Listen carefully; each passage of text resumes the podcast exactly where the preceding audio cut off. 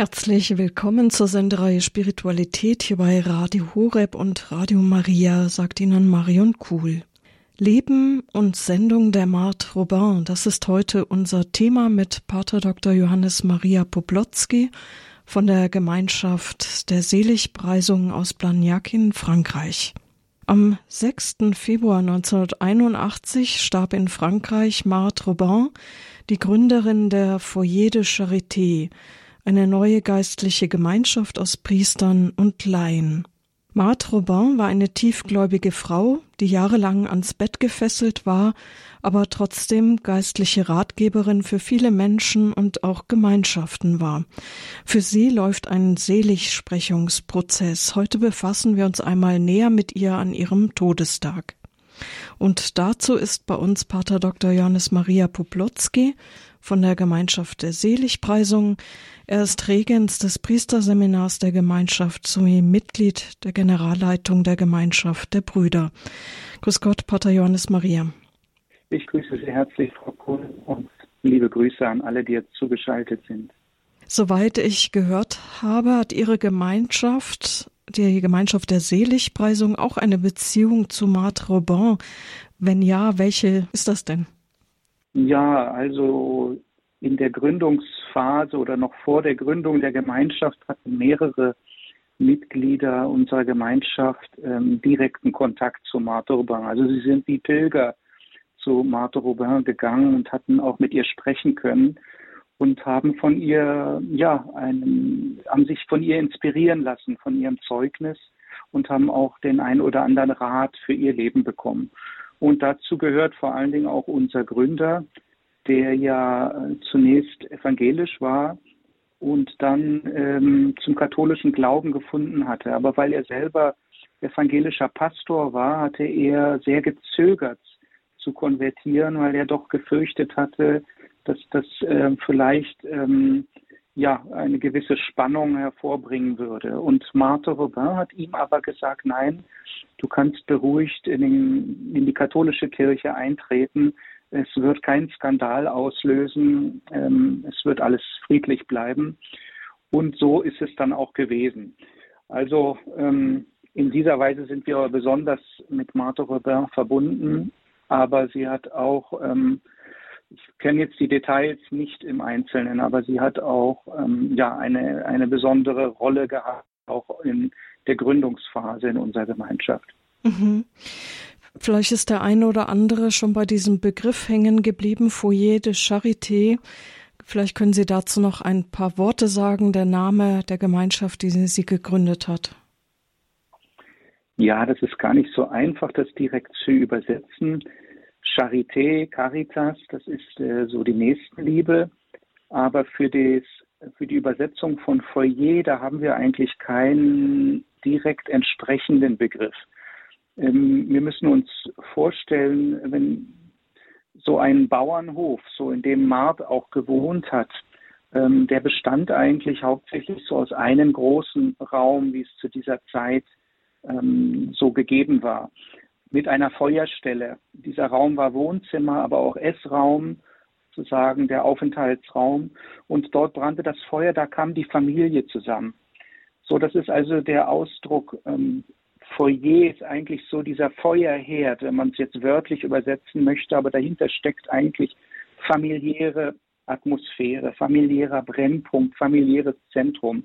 Und das möchten diese Zentren, die Marthe Robin gegründet hat oder die auf sie zurückgehen, das wollen die auch in ihrem Leben, in ihrer Spiritualität verkörpern. Also eine familiäre Atmosphäre, ja, ganz im Zentrum brennt Christus, das leuchtende Feuer, der die Herzen erwärmt und die Liebe zu Gott und untereinander entfachen möge.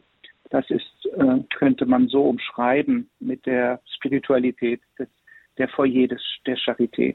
Mhm. Leben und Sendung der Marthe Robin. Um Marthe Robin geht es heute an ihrem Todestag. Der Seligsprechungsprozess ist eröffnet. Wir sind gespannt, diese Glaubenszeugin näher kennenzulernen. Bitte schön. Ja, wir haben also eine große Frau heute, die im Zentrum steht, auf die wir ein bisschen schauen wollen. Mir ist bei der Vorbereitung des Vortrages aufgefallen, letztes Jahr in diesem Zeitraum am 9. Februar, da feiern wir Anna-Katharina Emmerich. Und äh, das ist eigentlich interessant, ähm, weil in dieser in diese Tage, ähm, ja, weil die beiden Personen, also Martha Robin und Anna-Katharina Emmerich, die haben viele Parallelen. Nicht nur dadurch, dass beide auch die Wundmale des Herrn getragen haben, aber grundsätzlich auch in ihrem Leben, das geprägt war von vielen Leiden, von vielen Schwierigkeiten und dieses aber dieses Leben so angenommen haben in Liebe äh, zu Gott und dadurch konnte sich Christus in einer besonderen Weise auch ihrer als Werkzeuge bedienen. Also wir schauen heute auf Marthe Robin. Sie ist verehrungswürdig. Das ist interessant auch zu erwähnen und vielleicht auch nicht allen bekannt. Wir kennen die Heiligsprechung, die Seligsprechung und davor gibt es also die Vorstufe verehrungswürdig. Papst Franziskus hat am 7. November 2014 Marthe Robin als verehrungswürdig proklamiert. Das heißt, ähm, wir können sie anrufen. Ähm, sie ist ähm, im Himmel für uns da durch ihre Fürsprache. Aber mehr als das äh, bedeutet dies, dass sie auch durch ihr Leben einen wirklichen Vorbildcharakter für uns hat, an dem wir uns orientieren können, dass sie eine Hilfe für unser persönliches Leben auch ist. Und als solches stellt sie uns die Kirche vor. Und vielleicht ähm, wird das jetzt auch im laufenden Vortrag ein bisschen deutlich. Ich möchte kurz äh, allgemein was zu ihr sagen und dann äh, ein paar biografische Daten nennen und dann in einem dritten Teil möchte ich kommen auf wesentliche Punkte, die möchte ich dann nochmal ein bisschen vertiefen, der Botschaft oder der Spiritualität von Marthe Robin. Wir können sagen, dass Marthe Robin eine der bedeutendsten Mystiker des 20. Jahrhunderts ist. Wir kennen dort Pater Pio oder andere, auch Mutter Teresa, andere große Heilige, Johannes Paul II. und dann natürlich die Märtyrer des Dritten Reiches, viele andere. Und Marthe Robin reiht sich hier auch ein als eine besondere Person, die auch ähm, einen Einfluss hatte auf viele neue geistliche Gemeinschaften, also die vor allen Dingen dann auch nach dem Zweiten Vatikanischen Konzil auch durch ihr eigenes Werk, die Foyer de Charité, viel zur Erneuerung der Kirche beigetragen hat. Ein Zitat von ihr, ich möchte überall gleichzeitig sein, um der Welt zu sagen und erneut zu sagen, wie gut der liebe Gott ist, wie sehr er die Menschen liebt und sich allen gegenüber als zärtlich und mitfühlend erweist. Also in diesem Zitat schlägt eigentlich das Herz von Marthe Robin selber, denn obwohl sie ans Bett gefesselt war, jahrzehntelang kann man sagen, und von vielen Leiden geprägt war, war ihr Herz immer offen und sie hat in ihrer kleinen Kammer, also man spricht von 100.000 Besuchern, mehr als 100.000 Besucher hat sie empfangen bei sich und war für sie da und hat ihnen Liebe ausgedrückt, einfach im Anhören der Sorgen und Nöte. Also sie ist den Menschen ganz, ganz nah gewesen ähm, und hat sich ihnen angenommen. In 79 Jahren eines von Krankheit und fortschreitender Lähmung ihres gesamten Körpers bezeugt sie, dass die Liebe stärker ist als das Leiden. Also wie ich schon angedeutet habe, ähnlich wie bei einer Katharina Emmerich, hat sie ein schweres Leiden gehabt, ähm, 79 Jahre ans Bett gefesselt, also sie konnte nicht mehr ihr Zimmer verlassen, sie konnte nicht mehr sich fortbewegen, Sie war wirklich ans Bett gefesselt und ähm, ja, von schwerer Krankheit geprägt. Und dabei immer voller Freude, dabei immer ein Lächeln, dabei immer positiv auch gestimmt. Wobei sie dann wöchentlich auch die Passion erlebt hat. Da komme ich später dann noch dazu. Und das heißt ähm, bei ihr, dass sie dann selber, auch wenn dieser Moment kam, dass sie darauf zugegangen ist mit großem ähm, Zögern oder mit, mit einer gewissen Ablehnung auch in der Weise, dass sie davor zurückgeschreckt ist, denn es bedeutete ein, ein großes Leiden. und sie war sich ihrer eigenen körperlichen Schwäche bewusst und sie hatte mal ihrem Begleiter, dann dem Pater Finet, gesagt, ich, ich weiß nicht, ob ich Neujahr sagen kann und ich kann noch nicht mal mehr beten. Und er hatte sie dann aber ermutigt und gesagt, ja, versuche es so anzunehmen und wenn es dir danach wieder gut geht, zu sagen, die Auferstehung sich dann auch ähm, so eine Art ja, österliche Gnade auch dann wieder deutlich wurde in ihrem Leben, ja, dann kannst du zumindest im Nachhinein ähm, dieses Leiden nochmal dem Herrn aufopfern. Ja, so hat sie das also gemacht. Aber sie, ich betone noch einmal, sie war selber, hatte ein sehr liebendes und sehr aufmerksames Herz Gott gegenüber und den Menschen gegenüber. Viel gelitten, also 63 Jahre ähm, hat sie an einer schweren Hirnhautentzündung gelitten, die sich dann auf den ganzen Körper auch, ähm, den ganzen Körper mit befallen hat. Es ist trotzdem auch eine mystische Krankheit gewesen. Es gab dann auch viele ärztliche Untersuchungen und man hat nicht im Einzelnen ähm, die Zusammenhänge ganz genau feststellen können. Ähm, klar ist, dass sie also ähm, querschnittsgelähmt auch war, dass sie das Augenlicht, das Augenlicht verloren hat und dass sie dann auch äh, durch eine besondere Gnade, ja, so kann man es ausdrücken, also lange ausschließlich von der Eucharistie auch gelebt hat. Sie konnte also, obwohl sie sehr gerne, sie sagte, sie hat sehr gerne gegessen, äh, konnte sie keine Nahrung mehr zu sich nehmen, ähm, weil die ganze Verdauung auch ähm, ja einfach auch von der Krankheit mit betroffen war. Ja, also das, das ging auch in Schüben voran äh, bei denen sie selber dann auch irgendwie auch den Halt verloren hat, also physisch, aber auch psychisch teilweise. Und jeder Schub ähm, hat sie eigentlich noch tiefer dann ähm, geprägt, ja, von diesem, von dieser Krankheit. Nach und nach verbreitete sich dann aber auch ein gewisser Ruf der Heiligkeit. Und so sind immer mehr, hat sie immer mehr Besucher, viele Pilger. Und äh, ja, aus, aus auch durchaus weit entfernten Orten angezogen, die zu ihr gekommen sind, um bei ihr Trost, Rat und Halt zu suchen. Viele Menschenmassen strömten herbei. Und Marthe, könnte man sagen, Marthe Robin wandelte ihren Schmerz in Anteilnahme und Empathie für andere um. Und das ist etwas Großartiges, wo normalerweise Krankheit uns oft auf uns selber zurückwirft war es bei ihr nicht in dieser Weise der Fall. Das hat sie nicht gehindert, für andere offen zu sein. Also die schwere Krankheit hat nicht dazu geführt, dass sie um sich selber gekreist ist, sondern sie war immer offen für den anderen. Ja, und viele haben durch diese Begegnung mit ihr auch eine richtige Bekehrung auch erfahren. Davon sind viele Zeugnisse erhalten. Von außen könnte man sagen, betrachtet, erscheint Marx Leben sinnlos oder schlimmer noch absurd. Aber dieses Leben, das in den menschlichen Augen nach menschlichen Maßstäben nichts wert ist, es wird von der Liebe verklärt. Und in ihrer Verbindung mit Gott ähm, erhält es eine ganz außerordentliche Fruchtbarkeit. Unter anderem auch eben dieses große Werk der Foyer de Charité, die dann in der ganzen Welt Verbreitung gefunden haben. Exerzitienhäuser, geistliche Zentren, in denen Tausende, Hunderttausende Menschen dann auch ähm, tiefer zu Gott gefunden haben, geistliche Einkehrtage gehalten haben, die gepredigt wurden und durch diese ähm, Schule sozusagen ja in ihrem Leben, in ihrer Liebe zu Gott und zum Nächsten auch gewachsen sind.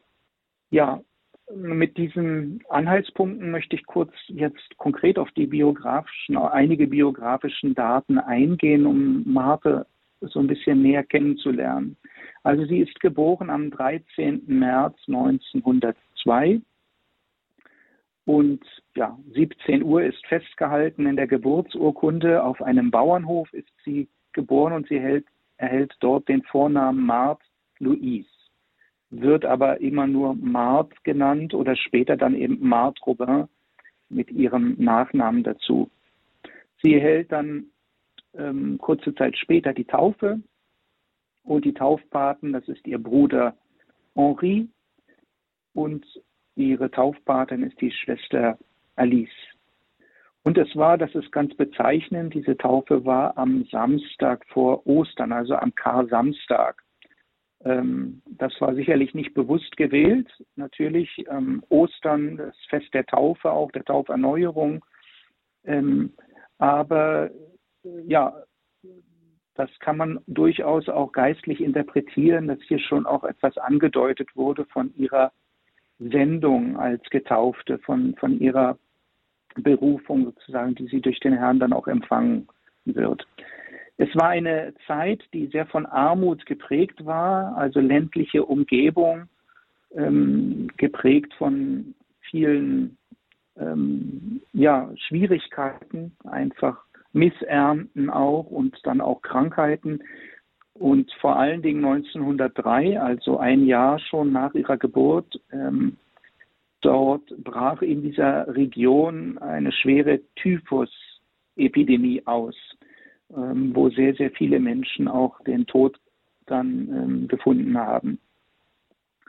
1911 empfängt sie die Firmung, das war damals auch durchaus üblich, Taufe und Firmung ähm, dann zu empfangen, also die in direkter Verbindung miteinander standen und die Kommunion dann äh, erst etwas später. Die hat sie dann ein Jahr später die erste, erste heilige Kommunion empfangen, erst äh, in zwei sozusagen zwei Abschnitten auch, einmal als im privaten Rahmen und dann zwei Jahre später, 1914, dann noch feierlich Rahmen der kirchlichen Gemeinde. Marte, äh, die ging, sie ging zur Schule und hat dann aber ähm, auch relativ schnell die Schule auch wieder verlassen, um dann dem bäuerlichen Leben auf ihrem Gut äh, zu, zu helfen, dort ihren Eltern zu helfen. Sie hatte also eher nur eine ganz einfache Schulbildung und war schwere Arbeit auch gewohnt.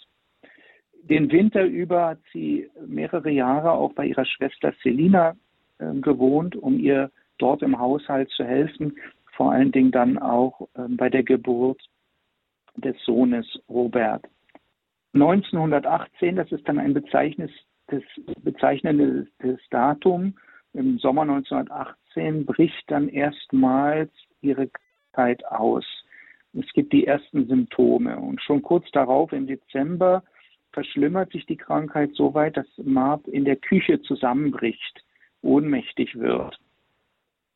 Sie wird dann an einen anderen Ort gebracht, nach Saint-Vallier, wo sie dort auch gepflegt wird und sie empfängt auch dort das erste Mal die Krankensalbung. Das ist sehr bezeichnend, weil die Krankensalbung damals eigentlich nur gespendet wurde, wenn es wirklich auch ähm, lebensbedrohliche Umstände waren. Also schon damals in diesem frühen Stadium ähm, ging es Mart entsprechend schlecht, sodass man fürchtete, dass sie auch sterben würde.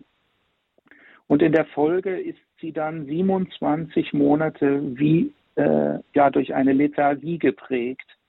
Also geht sie durch eine sehr schwere Phase von Schwäche und ähm, ja, ist auch ähm, psychisch auch ähm, nicht gut beieinander.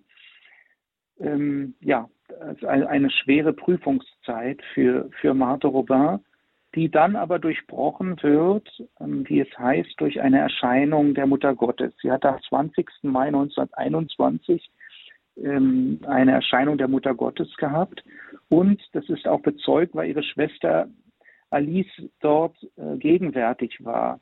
Und sie selber sagt, ihre Schwester Alice, dass sie dort ein großes, ein sehr schönes, weißes Licht sah im Augenblick dieser Erscheinung.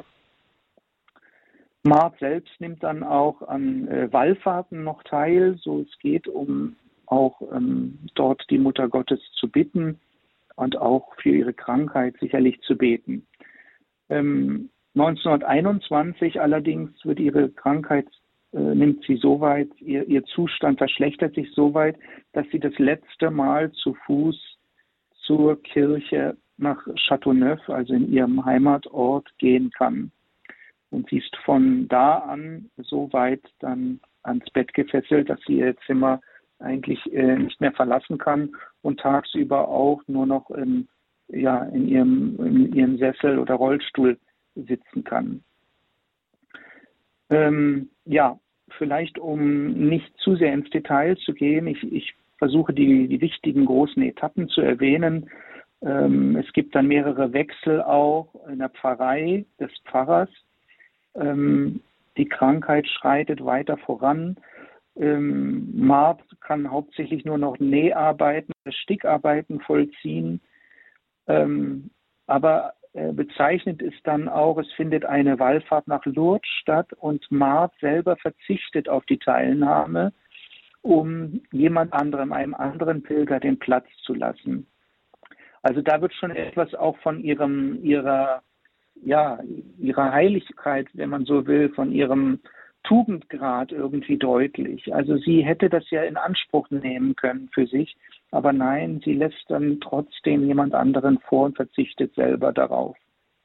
1925, am 15. Oktober, ist ein wichtiges Datum, schreibt Mart ein Gebet, einen Akt der Hingabe an den göttlichen Willen. Sie opfert sich aus Liebe Jesus Christus auf, also mit ihrem Leiden, mit ihrem äh, schwierigen mit ihrer schweren Krankheit. Dazu muss auch noch gesagt werden, dazu kommen wir kurz später dann noch, dass auch die Beziehung zu ihrem Vater sehr schwierig war, sehr kompliziert war. Sie hat also in, von ihrem Vater her wenig Liebe, wenig Zuneigung erfahren. Also auf verschiedenen Ebenen ähm, hat sie ähm, ein, ja, war sie mit Schwierigkeiten konfrontiert. Und sie macht also diesen Akt der Hingabe, indem sie also ihr Leben so, wie sie es empfangen hat, auch in Dankbarkeit annimmt und dem Herrn auch aufopfert mit ihrem Leiden. Und der Herr nimmt ihr Leben also an, ihre Ganzhingabe, aber in einer Weise, die äh, nach menschlichen Maßstäben eher eigentlich ja noch paradox ist, also indem das Leiden noch weiter zunimmt. Am 3. Oktober 1927 hat sie schwere Blutungen im Verdauungstrakt. Mart empfängt zum zweiten Mal das Sakrament der Krankensalbung und sie tritt in ein dreiwöchiges Koma ein. Als sie aber aus dem Koma erwacht, erzählt sie ihrer Familie, dass sie die heilige Therese vom Kinde Jesu, die heilige Therese von Lisieux gesehen habe. Mart ist, wie ich schon sagte, vollständig ans Bett gebunden und leidet bis 1939 an einer schweren Hirnhautentzündung. 1928 findet in ihrer Pfarrei eine Mission statt von zwei Kapuzinern. Und das ist interessant, weil ähm, die Zeugnisse sagen, dass diese Mission mit wenig Erfolg gekrönt war. Sehr wenige in der Pfarrei haben äh, durch diese Mission näher zur Kirche, mehr, näher zum Glauben gefunden. Aber diese Mission hat dazu geführt, dass Marthe Robin eine ganz tiefe Ver Erneuerung, ja wie eine Verwandlung in ihrer Beziehung zu Christus erfahren hat. Eine der Kapuziner, Per Marie Bernard, der kommt auch, um Marthe auch zu besuchen. Und sie schreibt dann selber in ihr Tagebuch, dass sie wie eine besondere Gnade der mystischen Vereinigung mit Christus bekommen hat. Ihr geistliches Leben wird völlig verwandelt und bekommt eine ganz neue, eine tiefere Dimension. Und sie bittet daraufhin dann auch ihren Pfarrer, ähm, die geistliche Begleitung für sie zu übernehmen. Am 4. 5. Dezember 28 hat sie auch eine Erscheinung von Jesus. Und gleich darauf, also im Februar dann 1929, ähm, ja, ganz plötzlich ähm, erleidet sie eine Querschnittslähmung aller vier Gliedmaßen. Also sie kann von dort an auch Arme und Beine eigentlich nicht mehr bewegen. 1930 sind dann auch äußere Merkmale, die äußeren Wundmale des Herrn, Stigmatisation nennen wir das, werden dann auch deutlich bei ihr und wöchentlich tritt sie in das Geheimnis der Passion ein also vom Donnerstagabend bis Freitagabend, ähm, ja, empfängt sie in besonderer Weise die Wundmale und nimmt am Leiden des Herrn teil. Und das ist dann auch bestätigt, weil auch der damalige Pfarrer Berfort, der sieht dann auch, wie Blut auch aus diesen Wundmalen und auf ihrer Stirn vor allen Dingen auch sich abzeichnet. Kürze ein bisschen ab. Es wird dann in der Folge wird ihr Vater sterben und dann zeitgleich sozusagen mit ihrem zunehmenden Leiden entstehen dann die Foyer de Charité. Und sie, empfind, sie empfängt das richtig als einen Auftrag von Christus. Und es wird eine, so eine kleine Gründungsurkunde geschrieben. Und das fängt dann im kleinen Rahmen in Châteauneuf in, in ihrem Heimatort eigentlich an. Ähm, der Pfarrer eröffnet eine kleine Fahrschule, zunächst für sieben Schülerinnen. Es wird dort äh, Katechismusunterricht gegeben.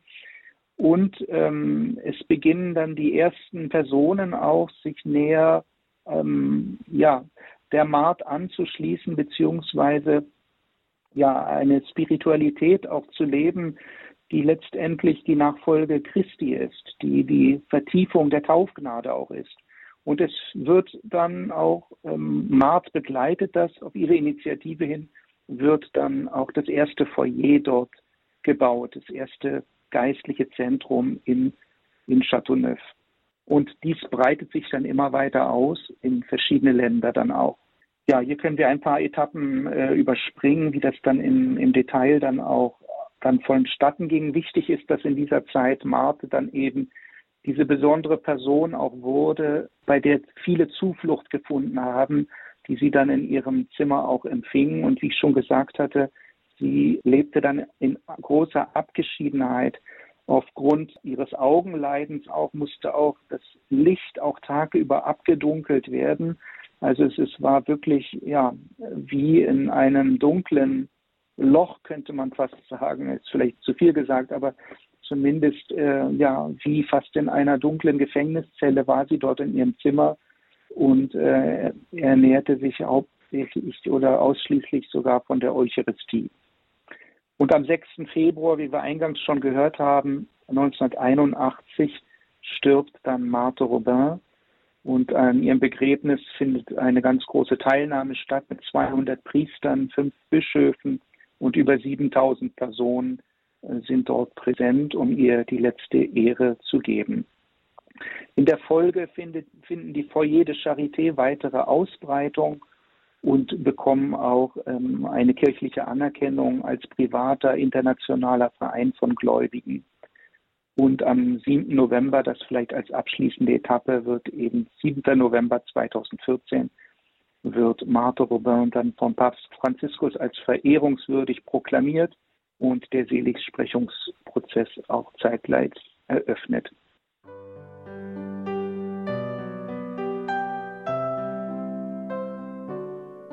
Hier bei Radio Horeb, Radio Maria befassen wir uns heute mit Marthe Robin, Leben und Sendung der Marthe Robin. Heute ist ihr Todestag 1981. Am 6. Februar ist sie gestorben. Sie hören einen Vortrag von Pater Dr. Johannes Maria Poplotzki. Wir wollen jetzt in diesem zweiten Teil ein bisschen noch schauen auf besondere Charakteristika ihrer, ihrer Spiritualität oder wie sie ihren Glauben selber gelebt hat. Zunächst als Titel sozusagen die Verwandlung zur Hingabe. Also Sie haben das gerade schon gehört, sie hat so einen Text geschrieben, so einen Akt der Hingabe auch selber vollzogen. Ähm, und das war bei ihr durchaus ein, ein Reifungsprozess. Also ihr Leben, ähm, so wie es sich vollzogen hat, das war für sie eine schwere Herausforderung, eine große Aufgabe. Und es war nicht von selbst, dass sie einfach ähm, da frohen Mutes dieses Leben so angenommen hat. Sie hat hier gerungen im wahrsten Sinn. Und entscheidend ist dann Ende 1928, das hatte ich eben schon ein bisschen ausgeführt, empfängt sie also während der Gemeindemission, die in Châteauneuf gepredigt wird, die Gnade der mystischen Vereinigung. Das heißt eine ganz besondere Gnade, ähm, wo sie mit Christus sich eins gefühlt hat, ähm, wo sie in diese Beziehung mit Christus hineingenommen wurde durch eine Gnade von ihm und wie sie da auch ihre Berufung erkannt hat, wie sie auch teilgenommen hat an seinem persönlichen Leiden. Und das ist eine ganz entscheidende Wende in ihrem persönlichen Leben. Und sie schreibt dann selber in ihr Tagebuch ein bisschen später, nach Jahren der Angst, der Sünden, der körperlichen und seelischen Prüfungen habe ich es gewagt. Ich habe mich für Christus Jesus entschieden. Nach Jahren der Angst, der Sünden, der körperlichen und seelischen Prüfung habe ich es gewagt. Ich habe mich für Christus entschieden. Und sie schreibt dann weiter, je mehr mein Leben Gott und offen und mit dem des Erlösers übereinstimmen wird, desto mehr werde ich an der Vollendung seines Werkes teilhaben. Wenn ich also meine dunkle Arbeit, meine armen kleinen Taten, meine den Menschen unbekannten Gebete, alle meine Opfer, alle meine Leiden und alle meine Aufopferungen, ja sogar die scheinbare Unfruchtbarkeit meines Lebens mit der Opferung des unendlichen Opfers vereinige, so bin ich sicher, dass ich nicht nur an meiner eigenen Heiligung arbeite, sondern Gott eine riesige Krone der Auserwählten schenken werde. Ja, ein sehr langer Satz, aber hier wird etwas ganz Wunderbares deutlich. Je mehr mein Leben Gott unterworfen, und wir können also sagen, mit ihm vereint auch ist, je mehr mein Leben mit dem des Erlösers übereinstimmt, in dem, äh, in dem Maße nimmt sie auch an der Vollendung seines Werkes teil, nimmt sie teil auch an der Verwirklichung der Pläne Gottes für das Heil der Welt. Und sie sieht darin also ihre Aufgabe. Sie sieht darin, dass das nicht nur für ihre eigene persönliche Heiligung ist, sondern wie sie schön schreibt, ja, sie wird dadurch eine riesige Krone der Auserwählten äh, Gott darbringen können. Also sehr schön, sie hat darin den Sinn ihres Lebens eigentlich erfasst. Und das kann für uns eine große Ermutigung, ein großer Ansporn auch sein in verschiedenen Situationen unseres Lebens. Vielleicht fragt der ein oder andere von Ihnen sich auch manchmal, ja, ähm, wozu bin ich zunutze? Was ist mein Leben noch wert? Oder was ist der Sinn meines Lebens? Und ähm, Martha Robin, die war ja auch sehr tief mit der kleinen Therese von Lisieux verbunden. Und äh, ähnlich wie sie hat Martha Robin das also geschafft, ihrem Leben auch einen Sinn zu geben, das menschlich betrachtet eigentlich nichts wert war. Zweite ähm, wichtige Punkt ist die Passion. Also der erste Verwandlung zur Hingabe, wie sie, das, wie sie da hingekommen ist, also ihr Leben selber ihm zu schenken. Der zweite wichtige Aspekt ist die Passion. Also Anfang der 30er Jahre hält Mart die Stigmata. Wunden, die die Wunden Jesu Christi nachbilden. Darüber gibt es auch Bilder, auch Fotos, äh, wo man sieht, wie sie die Dornkrone oder Wunden der Dornkrone auch selber trägt. Zunächst sind diese nicht sichtbar, aber erst nach und nach werden diese dann auch äußerlich sichtbar. Bis zu ihrem Lebensende durchlebt Mart jeden Freitag die Passion, Passion Christi. Die Dauer des Phänomens wird im Laufe der Zeit variieren und immer länger werden. Obwohl Mart äußerst diskret bleibt, erlaubt ihr geistlicher Vater nach und nach bestimmten Personen auch dieser Passion beizuwohnen.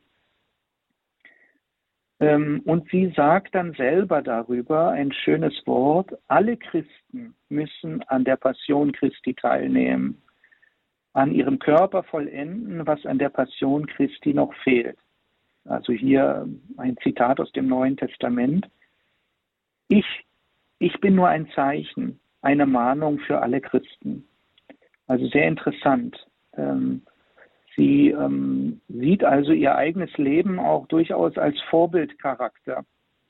Ähm, dass wir also durch, indem wir auf Marthe Robin und wir können sagen, im Blicken auf Marthe Robin letztendlich auf Christus schauen, und durch die Taufe sind wir ja, sagen wir ja in jeder Osternacht, wir sind getauft auf den Tod und die Auferstehung Christi. Aber was heißt das denn, auf seinen Tod getauft zu sein? Das heißt, wir sind auch hineingenommen in dieses Geheimnis, das letztendlich zum Leben, zum ewigen Leben führt. Aber dass jeder von uns auf je verschiedene Weise eben auch durch diese Tür hindurch muss, diesen Weg mit Christus auch zusammen gehen muss. Und das ist an Mart sozusagen anschaulich auch geworden. Nicht jeder ist gerufen, wie Mart diesen Weg zu gehen, aber doch auf die eine oder andere Weise ähm, wird jeder von uns in dieses Mysterium hineingetaucht werden. Und so ist es für uns eine, auch ermutigende Botschaft, wie Mart selber das eben auch in ihrem Leben gelebt hat, äh, in der Vereinigung mit Christus. Und sie kann uns eine Ermutigung sein, in dieser Weise auch unser eigenes Leben in dieser Weise ja, mit Christus zu verbinden und zu leben. Mart lehnte jede krankhafte Faszination für das Kreuz und das Leiden ab. Einer Person, die sie fragt, Mart, hilf uns das Kreuz zu lieben, antwortet sie sehr scharf, oh nein, wir müssen Jesus am Kreuz lieben. Also auch sehr schön. Die Mart hatte auch immer einen sehr, sehr guten Realismus, ähm, wie das hier auch in diesem Zitat deutlich wird.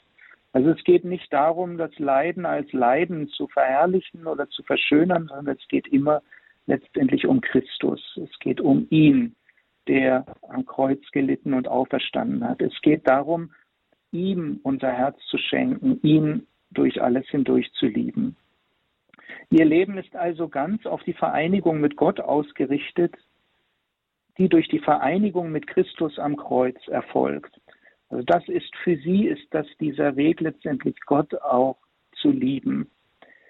Sie erfährt zutiefst den Grund für die Hingabe des Lebens Jesu für die Menschen die durch seinen Tod und seine Auferstehung am Kreuz offenbart wurde. Ein sehr schönes Zitat. Ich umarme jeden Tag mit neuer Dankbarkeit und großer Freude die große Aufgabe, die mir der Erlöser anvertraut hat, und danke ihm, dass er mir seinen Kelch, seine Krone, seine Nägel und sein heiliges Kreuz so verschwenderisch geschenkt hat. Also erstaunlich. Keine keine Anhaltspunkt für Verbitterung, für Auflehnung, sondern Dankbarkeit, Freude, Hingabe. Also ähm, wunderbar zu sehen durch diese Zeilen, ähm, wie das Herz von Mart eigentlich oder ihre Seele geprägt war. Und der dritte Punkt, der besonders bedeutend, es gibt noch andere, aber ein wichtiger Punkt ist eben auch die Verehrung der heiligen Eucharistie, die Beziehung zu der heiligen Eucharistie ganz besonders auch durch dieses mystische Phänomen, dass eben äh, sie keine Nahrung, keine normale Nahrung mehr aufnehmen konnte. Das war unmöglich mehr aus gesundheitlichen Gründen. Und ähm, ja, dieses mystische Geheimnis, dieses Wunder, dass sie über Jahrzehnte einfach dann von der heiligen Eucharistie ausschließlich gelebt hat. Die Kommunion wird ihre einzige Nahrung. Sie schöpft ihre ganze Kraft, ihren Trost aus der Eucharistie. Ab 1930, als die Krankheit ihren Verdauungstrakt angreift, kann Martruber nicht mehr essen. Wie gelingt es ihr zu leben? Ja, wie ich schon sagte, die Eucharistie wird im wahrsten Sinn des Wortes zu ihrer einzigen Nahrung. Und sie sagt selber gegenüber dem Philosophen Jean Guiton, erklärt sie 1958, der dann gefragt hat, der sie auch ähm, verwundert mehr oder weniger gefragt hat, wie das denn so sein kann. Und da sagt sie, ich ernähre mich von nichts anderem. Mein Mund wird befeuchtet, aber ich kann nicht schlucken. Die Hostie vermittelt mir ein körperliches Gefühl von Nahrung. Da Jesus mein ganzer Körper ist, ist er es, der mich ernährt. Es ist wie eine Auferstehung. Und weiter, ich möchte denen, die mich fragen, ob ich esse, zurufen, dass ich mehr esse als sie, weil ich durch die Eucharistie mit dem Blut und dem Fleisch Jesu genährt werde. Ich möchte ihnen sagen, dass sie es sind, die in ihnen die Wirkung dieser Nahrung aufhalten. Sie blockieren die Wirkung. Also auch interessant. Ähm, diese Gnade, die sie empfangen hat, ähm, sie schließt also hier diese Verbindung, dass das, ähm, die Fruchtbarkeit dieses Sakramentes ist eben abhängig auch von unserer innen, inneren Disposition, das heißt von unserem Glauben und uns von unserer Liebe. Und es scheint, als wenn sie uns sagen möchte, wenn wir diesen Glauben und diese Liebe zur Eucharistie auch entfalten, in uns wachrufen oder aufrufen, dann kann die Eucharistie die gleiche Kraft äh, diese wunderbare Nahrung für uns auch sein, diese wunderbare Kraft auch in unserem Leben entfalten. Sie schreibt weiter, wenn man mich fragen würde, was ist besser, das Gebet oder die heilige Kommunion? Die Antwort scheint eher überraschend zu sein. Beides ist sehr zu empfehlen. Aber wenn man einen Vorzug geben muss, glaube ich, dass ich antworten würde, das Gebet. Denn das Gebet ist eine unmittelbare Bereitschaft und Vorbereitung auf die heilige Kommunion. Es kostet mehr, das Gebet zu halten, als die Kommunion zu empfangen. Ja, also das ist interessant, darüber kann man ein bisschen nachdenken auch. Aber es ist interessant auch, ähm, wie viel Hingabe oder Aufmerksamkeit sie auch dann schenkt in der Vorbereitung auf die heilige Eucharistie und auch im Anschluss an die Danksagung. Ich denke, da haben wir auch einen schönen Anhaltspunkt, um uns auch in unserer eigenen Praxis und in unserer eigenen Liebe zur Eucharistie erneuern zu lassen. An allen Tagen, an denen ich nicht das Glück habe, die heilige Eucharistie zu empfangen, und mehrmals am Tag halte ich die geistige Kommunion. Mehrmals am Tag halte ich die geistige Kommunion, die Kommunion des Geistes und des Herzens. In meinem Leben als Kranker, wie süß war es für mich, aus Sehnsucht zu kommunizieren. Wenn ich diese Art des Kommunionempfangs nicht gekannt hätte, hätte ich nicht leben können. Also sehr stark auch hier dass sie auch diese Gnade des Trostes und der Stärkung eben auch empfängt, äh, wenn sie nicht direkt die Eucharistie konkret empfängt, sondern in dieser geistlichen Vereinigung mit Christus. Ja, also diese drei Aspekte wollte ich herausheben und möchte jetzt noch im Abschluss möchte ich auf äh, drei, vier Punkte eingeben, die auch von äh, noch bedeutend sind für, für ihre Spiritualität. Ähm, Mart war ein ganz liebenswürdiger Mensch und irgendwie hat der Herr sie auch geformt, diese Liebe auch auszustrahlen, nämlich auch uns zu vermitteln oder durch sie uns deutlich zu machen, dass Gott ein zärtlicher und mitfühlender Vater ist. Und das ist eigentlich sehr erstaunlich, weil, wie ich schon angedeutet habe, hatte sie eine ganz schwierige familiäre Beziehung mit ihrem Vater.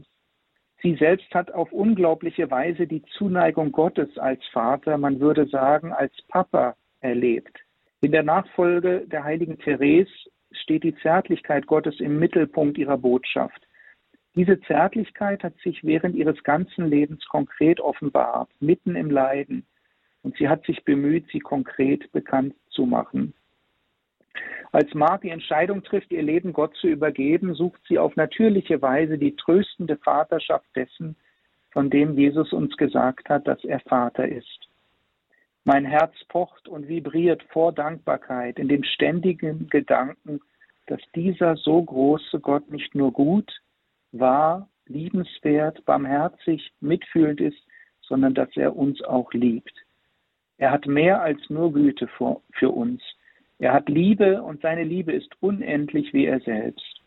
Gottes Liebe ist die starke und schützende Liebe eines Vaters, die erhabene Liebe einer Mutter, schrieb sie später. Ja, und nochmal, das ist also sehr erstaunlich, weil es mit ihrem Vater wirklich sehr, sehr schwierig war. Ähm, nur hier ein kurzes Beispiel. Mehrere Personen hörten, wie der Vater selbst äh, schrie, was habe ich getan, um eine solche Tochter zu bekommen. Er weigerte sich auch Mart mit ihrem Vornamen anzurufen. Und sie selber schreibt dann, es war nötig, meinem Vater Unsinn zu erzählen und ihn bei der Scham zu packen, damit er mir Hilfe holt. Es muss wohl etwas Gutes haben, ein so hartes Herz zu besitzen, das nichts zum Schwingen bringt nicht einmal das Blut seines Blutes, das am Kreuz liegt. Armer, unglücklicher Vater. Ich bemitleide ihn, dass er wirklich so hart ist. Es ist wahr, dass er sich in den fünf Jahren, in denen ich krank bin, um keinen sonst sich mehr bemüht hat als um seinen eigenen Hund. Nur Glück, Zärtlichkeit wünsche ich ihm, so ihrem Vater, aber ich bezeuge es ihm nicht einmal mehr, es geht über meine Kräfte. Und weil ich Christin bin, ziehe ich es vor, gefühllos zu bleiben. Also man sieht ja auch diesen, diesen inneren Kampf, dieses Ringen. Ähm, ein zweiter Punkt ist, die Liebe ist stärker als das Leiden. Ich denke, das ist jetzt auch schon deutlich geworden an verschiedenen Aspekten, die ich schon genannt habe. Ich möchte es einfach ein, bei ein paar Zitaten lassen, die ähm, doch auch sehr prägend sind. Und so schreibt Mark, zunächst einmal kann sich die Stimmung auf die gesamte Umgebung auswirken, im Guten wie im Schlechten. Dann kann man sein Herz, seine Seele, seine Symphonie verschenken. Eines bleibt immer, und es ist für jeden erreichbar, die Freude der anderen. Ein wenig Ruhe, Mut oder Hoffnung zu schenken, ein Lächeln hervorzurufen, all das ist eine sanfte Arbeit, für die man weder stehen noch gesund sein muss. Im Gegenteil, nichts versteht besser als ein großer Schmerz. Also schön zu sehen, diese Fähigkeit in ihr, obwohl sie zu nichts eigentlich mehr in der Lage war, aber sie hat verstanden, sie ist immer noch in der Lage, Liebe zu schenken, Liebe weiterzuschenken. Ein wenig Ruhe, Mut oder Hoffnung zu geben, ein Lächeln hervorzurufen, all das ist eine sanfte Arbeit und man muss dafür weder stehen noch gesund sein. Sie schreibt über das Kreuz, mein Leben ist ein Kreuz, aber ein Kreuz der Liebe, ein Kreuz der Wonne, denn mit Jesus zu leiden ist schon nicht mehr Leiden. All unsere Schmerzen teilt Jesus, all unsere Kreuze, er will sie blühen lassen. O Jesus, ich liebe dich. Ich bin glücklich in all meinen Leiden. All meine Prüfungen, meine Bedrängnisse, meine Schmerzen, meinen Kummer biete ich Gott an, damit sie alle dazu dienen, die unendlichen Schätze der Wahrheit, der Gnaden und der Barmherzigkeit, die in Gottes Schoß verborgen sind, über die Seelen auszugießen. Und ein letzter Aspekt, vielleicht ganz kurz noch, das ist eben, was auch durch das Werk der Foyer de Charité deutlich wurde, ihre Liebe zur Kirche und für die Erneuerung auch der Kirche. Das ist nicht so direkt äh, deutlich, aber das wird deutlich einfach in den ganzen Begegnungen, die sie mit verschiedenen Personen hatte, äh, die sie immer wieder ermutigt hat, auch die, die Sakramente zu empfangen und den, den Glauben und die Hoffnung in ihrem Leben zu vertiefen. Eines Tages fragte der Philosoph und Akademiker Jean Guiton Marx, wie sie sich das Pfingsten der Liebe, von dem sie sprach, vorstellte. Also Martha hat öfter von einem Pfingsten der Liebe gesprochen. Sie sprach davon, dass die Kirche durch eine schwere Passion gehen muss, dass die Kirche durch eine schwierige Prüfung gehen muss, aber dass sie hineingeführt wird in ein Pfingsten der Liebe, wo die Kirche neu erstarken und neu aufblühen wird. Ja, daraufhin wurde sie also befragt und sie antwortet, oh, ich denke an keine außergewöhnliche Form. Ich sehe es als friedlich, als langsam. Ich denke, dass sich nach und nach, nach und nach dieses Pfingsten der Liebe vollziehen wird. Ich glaube sogar, dass es schon begonnen hat. Was die Zukunft betrifft, so wissen Sie, dass man mir viele Ideen über die Zukunft nachsagt. Ich weiß nichts außer einer Sache, dass die Zukunft Jesus ist. Ja, das ist doch auch ein, ein sehr schönes Schlusswort. Ich weiß nichts außer einer Sache, dass die Zukunft Jesus ist, er unser Retter und Heiland.